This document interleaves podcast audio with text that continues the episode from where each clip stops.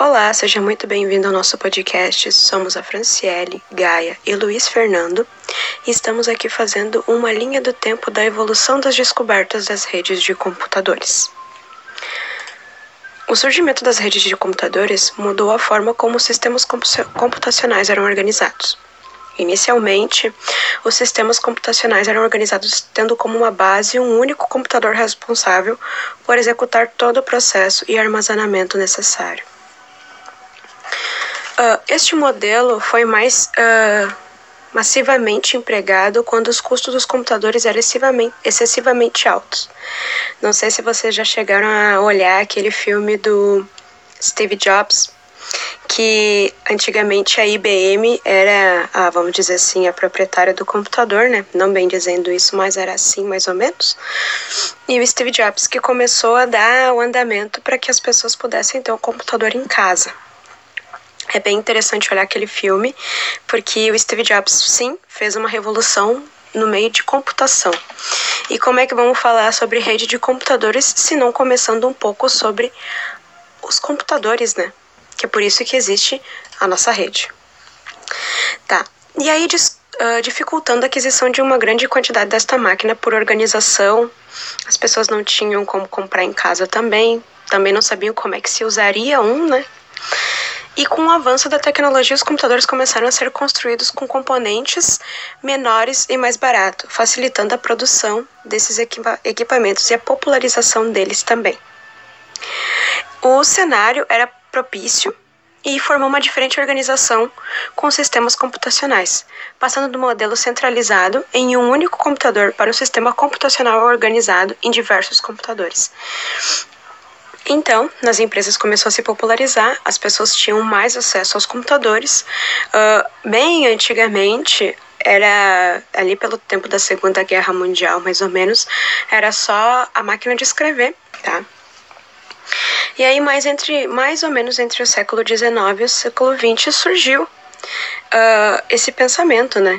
Do porquê que tem um computador e os benefícios de se ter ele. O computador, naquela época, ele podia fazer cálculos complexos, e no caso até hoje eles fazem, né? E fazem muito mais do que isso.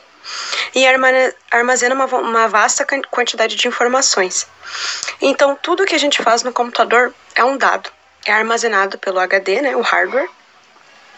E os cálculos complexos, aí as pessoas não precisavam mais fazer na mão e na calculadora, né? Porque daí o computador dificilmente o computador vai fazer errado se tu fizer ele corretamente, executar os comandos corretamente. O princípio de trás da criação de rede de computador foi possibilitar a intercomunicação e a interconexão entre diversos computadores, a fim de trocar dados e explorar os benefícios provenientes, que no caso era bem esses que eu falei. A maioria era sobre os cálculos e armazenamento de dados, que é muito mais fácil tu guardar no computador do que tu guardar uma pilha de documentos, né? E que essa pilha de documentos a qualquer momento pode sofrer uma avaria de intempéries ou até um acidente dentro de um local de trabalho, e aí tem que refazer todo de novo naquela pilha de informações que ele tinha, né? Da nossa sociedade, ela também está um pouco viciada em internet, né? No caso, rede de computadores, e seria quase impossível ela ficar sem o acesso às suas redes sociais. Há pouco tempo, a gente pôde perceber que uh, o tio Mark Zuckerberg tropeçou nos fios e acabou tirando o WhatsApp, Facebook e o, e o Instagram do ar. A rede de computadores engloba tudo o que pode ser acessado e o que compete e que compute um dado tá? Tanto quanto TVs ou celulares ou até os próprios computadores mesmo, né? O que é mais na mão da pessoa é o telefone. Mas por um exemplo assim, um dado seria o quê? Que a partir do momento que tu entra no Facebook, numa rede social, é um dado. Tu tá deixando um armazenamento ali. A partir do momento que tu sai, tu também tá deixando armazenamento. E aí, uh, os celulares eles estão muito mais fáceis de ser acessados, os conteúdos e tudo mais, tá? Uh, o uso de rede de computadores potencializa diversas atividades cotidianas, como, por exemplo, as atividades comerciais, que, uh, com o surgimento de rede de computadores, de rede de computadores não precisa mais a pessoa ir numa loja comprar um produto, ou por um exemplo, uma empresa uh, que tem vários computadores e usam a, a pasta raiz ou a do a pasta do servidor, ela consegue acessar todo o conteúdo uh, que fica no servidor, todos os computadores que ficam em volta dela. Que nem por um exemplo assim, é muito comum a gente ver esses servidores em postos de saúde.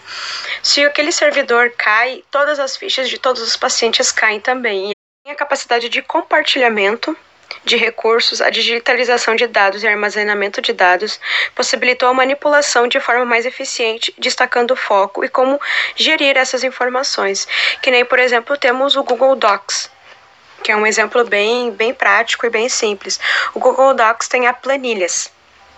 E a planilhas é muito mais fácil de a pessoa conseguir editar em um grande grupo, porque é o momento que a pessoa entra para compartilhar aquele dado contigo, tu tá vendo que ela tá ali na mesma tela trabalhando junto contigo, visionar. Então, é uma praticidade que antes não tinha. É para tu fazer um controle, para tu fazer um balanço de uma empresa, é fundamental utilizar esse tipo de produto ou programação.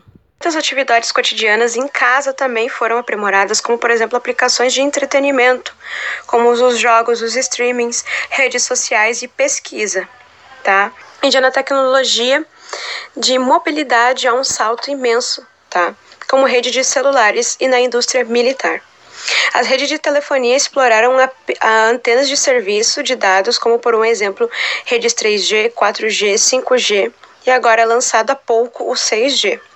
Já na indústria militar, onde houve interesse em uma aplicação de redes de sensores ou em área de manobras, onde há conectividade sem fio e as informações fossem atualizadas em tempo real, tendo uma vantagem tecnológica significativa. As redes de computadores, como conhecemos hoje, surgiram como consequência de uma série de melhorias implantadas ao longo do tempo. E as décadas mais significativas dessa melhoria, desse processo evolutivo, foram desde 1950 aos anos 2000. Uh, e por conta desse grande avanço, como aqui no Brasil também houve esse avanço, uh, nos anos 2000 houve um evento chamado Bolha da Internet, que causou um crescimento enorme das ações na bolsa de valores. E por um exemplo, as pessoas elas acabavam colocando muito dinheiro e até em lugares das empresas que tinham o sufixo .com no seu nome. Se tivesse franciele.com, eles estavam investindo em mim, porque acreditavam que era tudo na internet.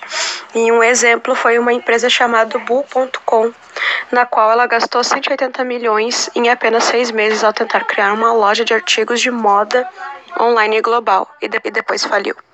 E aí, mesmo tendo este, tendo este movimento do bolha da internet, contribuiu sim para muitas empresas crescerem e se estabelecerem naquela época. E aí nisso também foi criados os ataques na internet. Um aqui, por um exemplo, se chama o Code Red One, que começou a operar na rede no dia 13 de julho de 2000 até o dia 19 do mesmo mês, infectou 359 mil computadores. Para a gente notar que a segurança também não era muito pensada naquela época, e sim a febre da internet, que estava deixando todo mundo bem fervoroso com tudo. E aí, logo em diante, veio a rede de comunicação e seus teleprocessamentos, que também são relacionados com um tipo de tarefa em um sistema de rede. E o sistema de rede compreende com um conjunto de componentes geograficamente distribuídos interconectados por meio de uma rede de computadores, com o objetivo de promover o serviço, ou seja, que nem, por exemplo, uma companhia de internet. E isso, por um exemplo, também na, na companhia de teleprocessamento, uh, na transferência confiável de informação contida do sinal de pontos distantes. Que nem por um exemplo, eu tô aqui e consigo transferir de um modo confiável, sem ninguém uh, desestabilizar ou acabar violando os meus dados.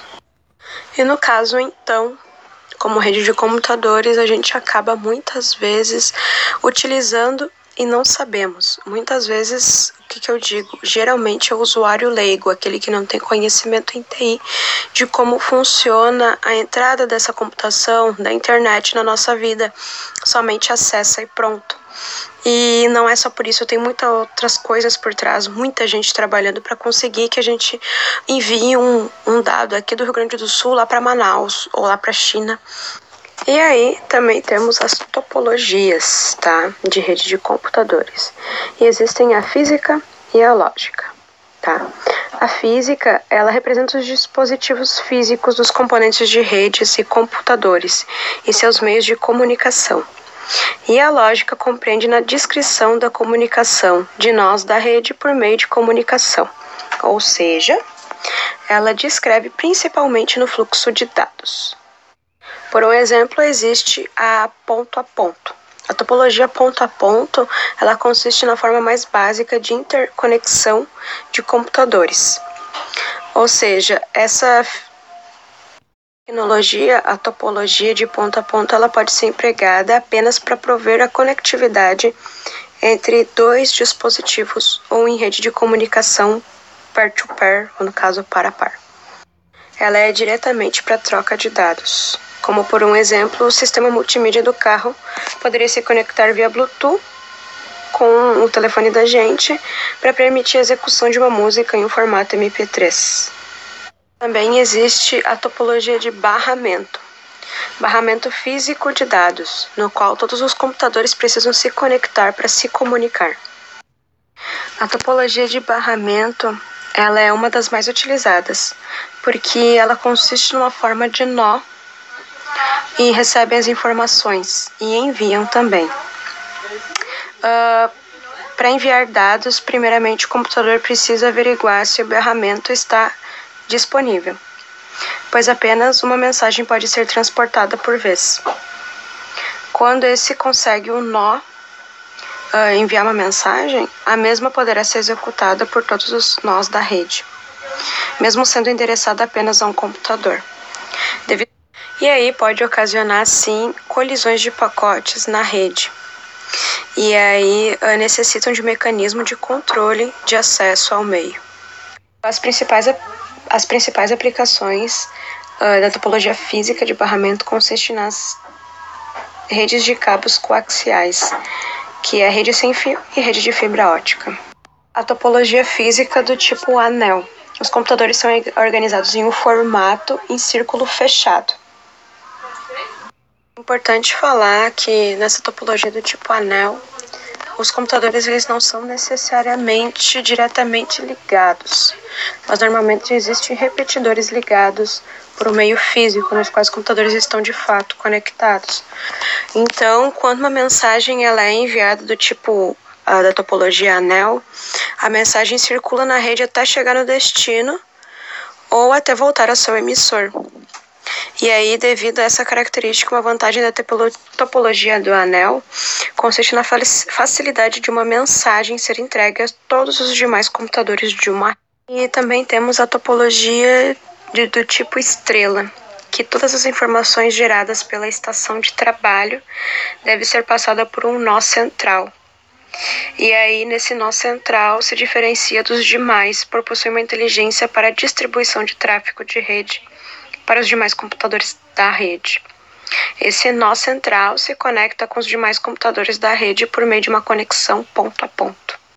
Se por um exemplo um computador ele deseja enviar pacotes para um outro computador, uh, tem que passar por esse nó obrigatoriamente e aí uh, esse nó central uh, que possui informação de como repassar e aí ele passa para os demais computadores.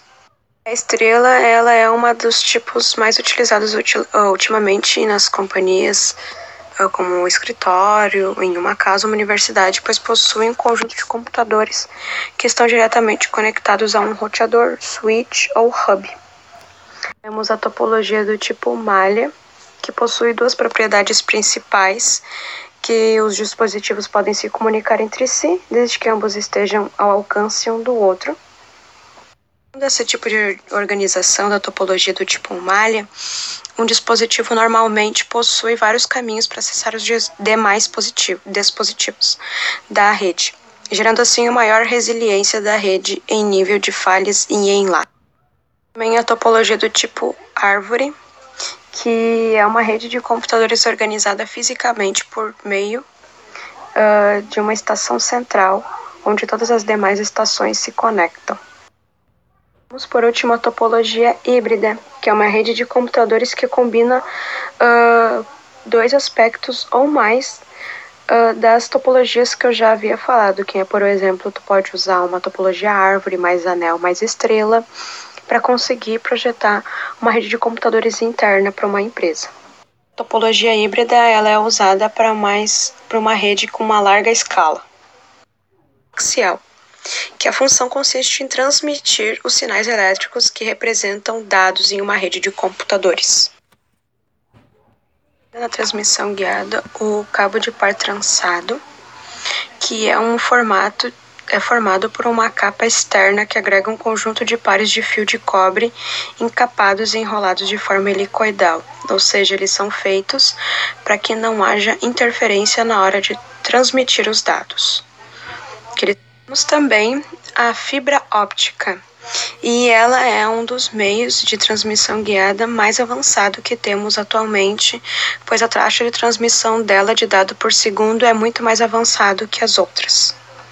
E temos também uh, espectro eletromagnético, que no caso, por um exemplo, existe a transmissão sem fio, que é o Wi-Fi, e elas se baseiam na transmissão de ondas eletromagnéticas emitidas e recebidas através do ar por meio de antenas. No entanto, ao invés de utilizar o termo ar, a gente utiliza mais o espectro magnético. Geradas, podemos compreender que existe a, a modulação, que ela tem três características: pode ser de amplitude, de frequência ou de fase da onda. Então, ela foi criada para modificar as características da onda portadora do sinal, como por exemplo na amplitude, a onda portadora do sinal modificada em termos de amplitude para portar o sinal. A amplitude consiste na medida da oscilação da onda para que possa ser positiva ou negativa. A da frequência, aplicadas técnicas para variar a frequência de onda portadora do sinal. A frequência indica o número de ocorrência da oscilação no sinal da mesma onda ou de determinado intervalo de tempo. Ela pode ser uh, empregada para variar a fase da onda portadora do sinal. Transmissão via rádio. Ela se popularizou pela facilidade de utilizar ela, porque ela gera ondas de rádio e elas são baixas, podendo ser propagada também através de obstáculos como prédios ser utilizadas em ambientes abertos ou fechados. Também temos a transmissão via satélite, que acontece por meio de refração. Bate no satélite e volta aqui para a Terra o sinal. Como a gente já viu até agora, o desenvolvimento de uma arquitetura de rede de computadores consiste em uma tarefa muito complexa. Surge então um modelo de camadas que tem como objetivo reduzir a complexidade do projeto de arquitetura de redes. A ideia do modelo de camadas é dividir o projeto de redes em funções independentes e agrupá-las em camadas. Dessa forma, cada nível é responsável por determinados serviços e apenas aquela camada pode oferecê-lo. Para dar um exemplo sobre o modelo de camadas, vamos considerar uma situação onde duas pessoas querem se comunicar, mas elas não falam o mesmo idioma. E por isso, elas contam com um tradutor que trabalha com uma secretária. Vamos supor que João e a Alice querem conversar, sendo que João pergunta para Alice se está chovendo na cidade dela. Só que João fala português e a Alice fala inglês. Essa situação pode ser resolvida empregando o conceito de camadas, sendo elas a mensagem, a tradução e a transmissão. A mensagem criada pelo João e que vai ser tratada para ser entregue a Alice consiste na primeira camada. No caso do nosso exemplo, essa primeira camada com a mensagem do João consiste na pergunta: Está chovendo aí? Uma vez gerada essa mensagem, ela é encaminhada para a camada situada abaixo, a tradução. A camada de tradução recebe como entrada uma mensagem em português, a mensagem do João, e possui uma saída, que é uma mensagem em francês, para a secretária da tradutora. Nesse exemplo, tanto o João como a Alice possuem acesso a um tradutor, sendo que a característica comum entre eles consiste no domínio da língua francesa. A diferença entre eles é que a tradutora do João, além de dominar a língua francesa, também é fluente em português, enquanto que o tradutor da Alice domina a língua inglesa e a língua francesa. Seguindo então o fluxo do envio da mensagem do João para Alice, a tradutora escreve a mensagem do João para francês e repassa para a próxima camada, a transmissão. Na camada de transmissão, então, a gente possui uma secretária responsável por receber a mensagem em francês e passar um fax para a secretária do tradutor da Alice.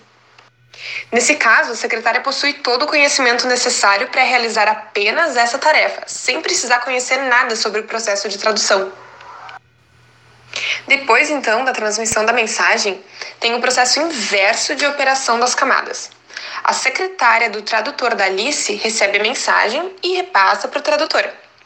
Em seguida, o tradutor transcreve a mensagem da língua francesa para a língua inglesa e repassa para Alice. E é dessa forma, então, que usando o modelo de camadas, a Alice recebeu a mensagem do João. Agora, uma camada pode ter um ou mais protocolos associados. Um determinado protocolo é formado pelas informações de controle contidas no cabeçalho e pelo processamento dessas informações nas respectivas camadas de origem e de destino. Aqui é importante que a gente não confunda os conceitos de serviço e protocolo. Um serviço define o que, que deve ser feito pela camada, ou seja, as interfaces e os parâmetros que permitem a comunicação vertical entre as camadas adjacentes. O protocolo define como o serviço é implementado, ou seja, as informações de controle e processamento realizados pelas camadas no mesmo nível horizontal. Agora que a gente já entendeu o que são os modelos em camada, vamos falar um pouquinho sobre modelos de referência. Nós temos dois modelos de referência.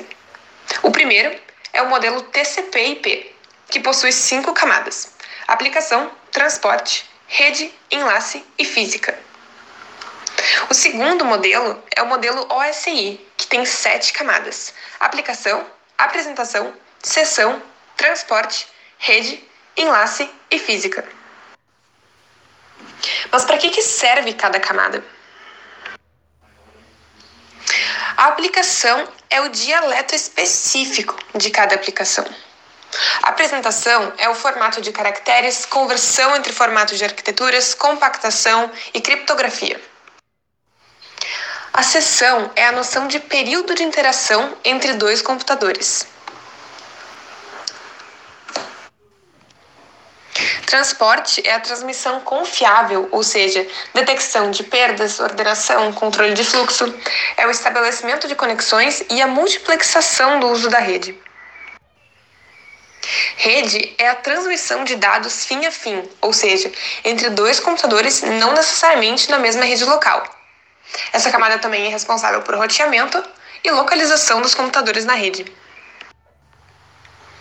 A camada de enlace é a transmissão de uma sequência de bits, sem se importar com conteúdo entre dois computadores ligados ao mesmo meio físico. Ela detecta e corrige erros de transmissão. E por último, a camada física, que converte bits em sinais ou formatos apropriados para o meio de transmissão.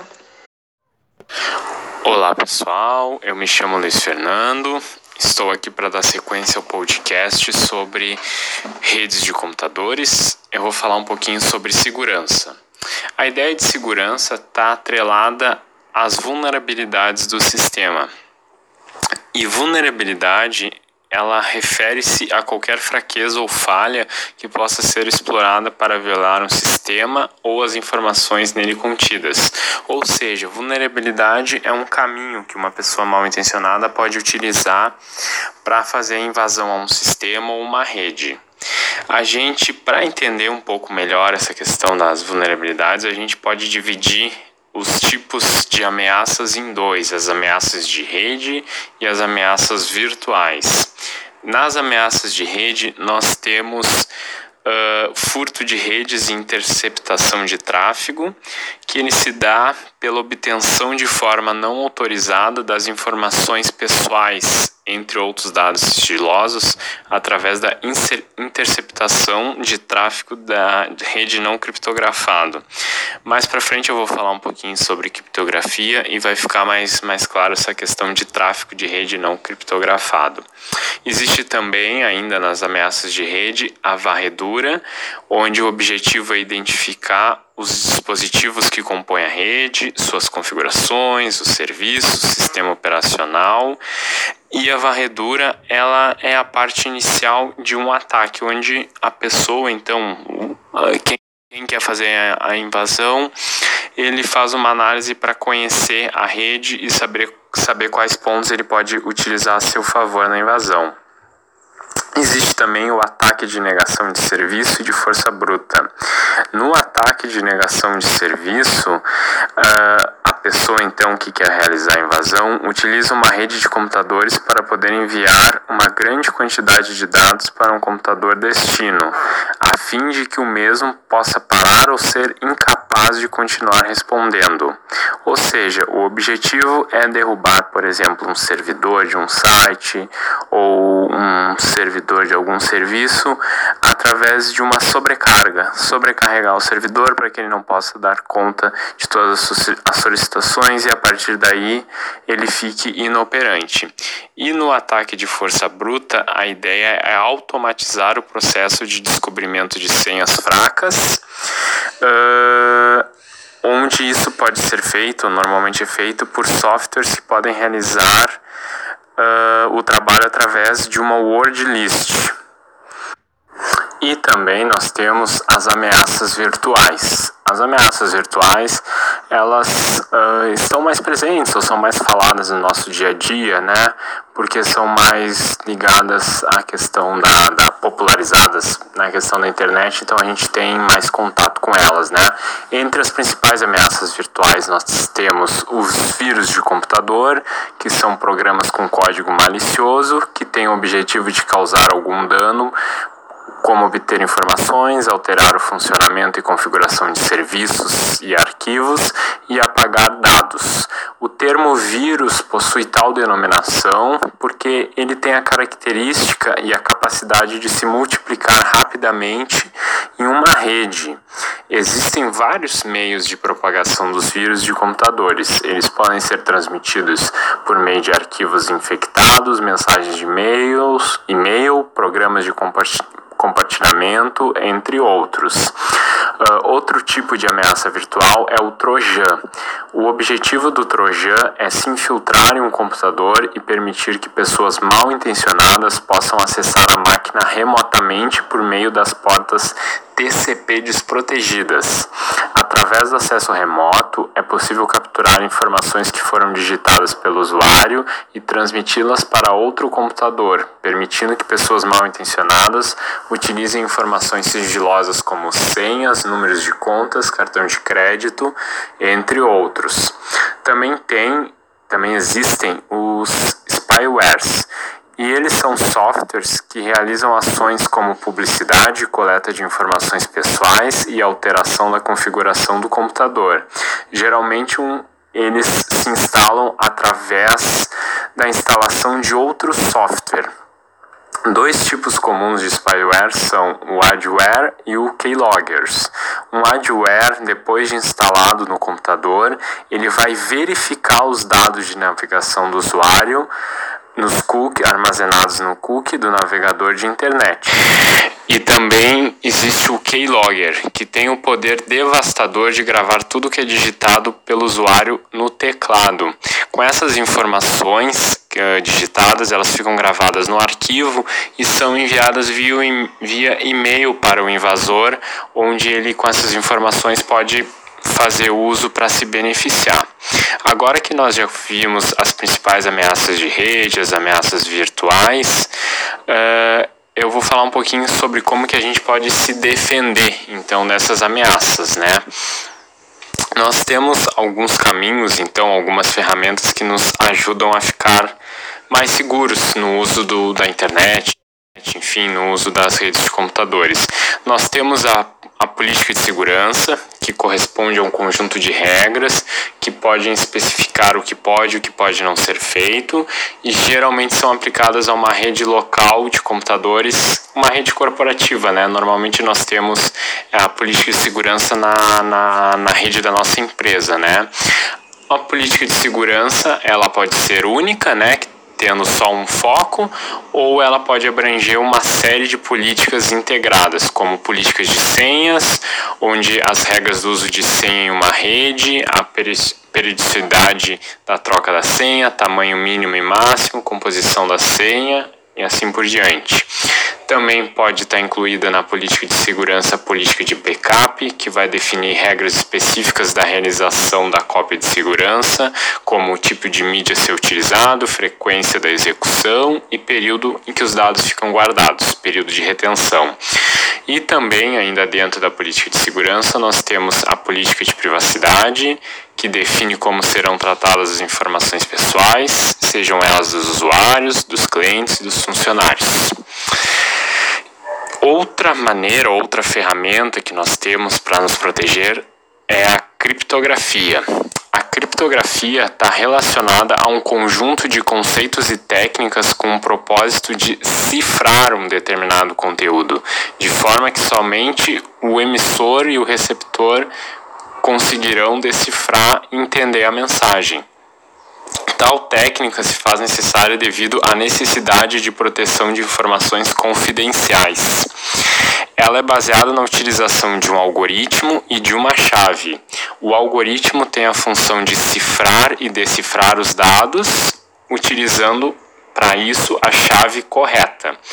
Mesmo que um invasor ele consiga interceptar os dados durante uma comunicação criptografada, sem que ele tenha a chave correta, ele não vai conseguir decifrar e entender o conteúdo que foi transmitido.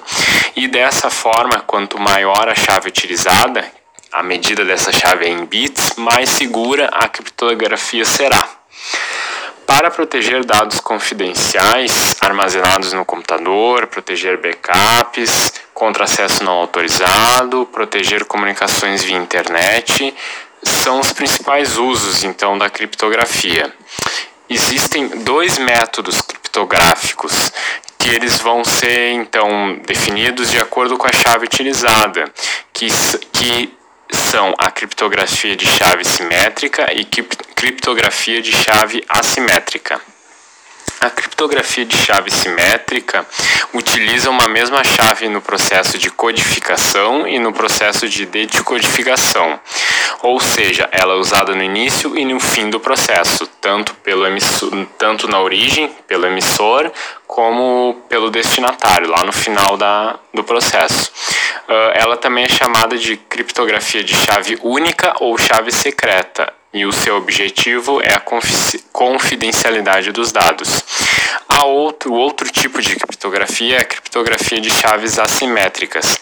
Esse método, é também chamado de criptografia de chave pública, faz a utilização de duas chaves distintas, uma chave pública e uma chave privada.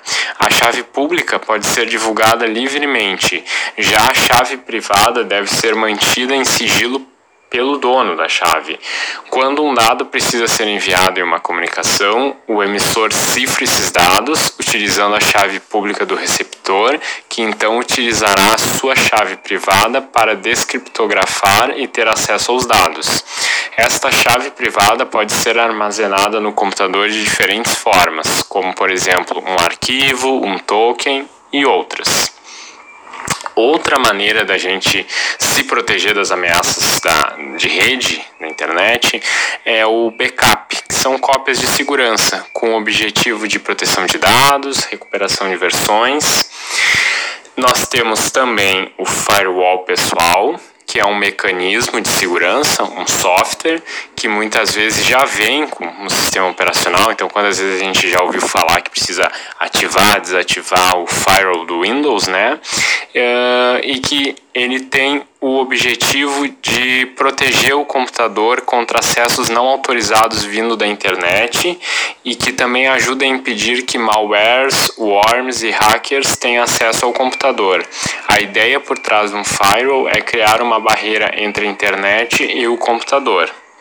E nós temos também, como última, outro, último recurso, né, ou um, um último exemplo de ferramenta para se proteger na internet, o anti-malware. Então, as ferramentas anti-malware são aqueles softwares capazes de detectar, anular, né, colocar em quarentena ou remover códigos maliciosos de um computador.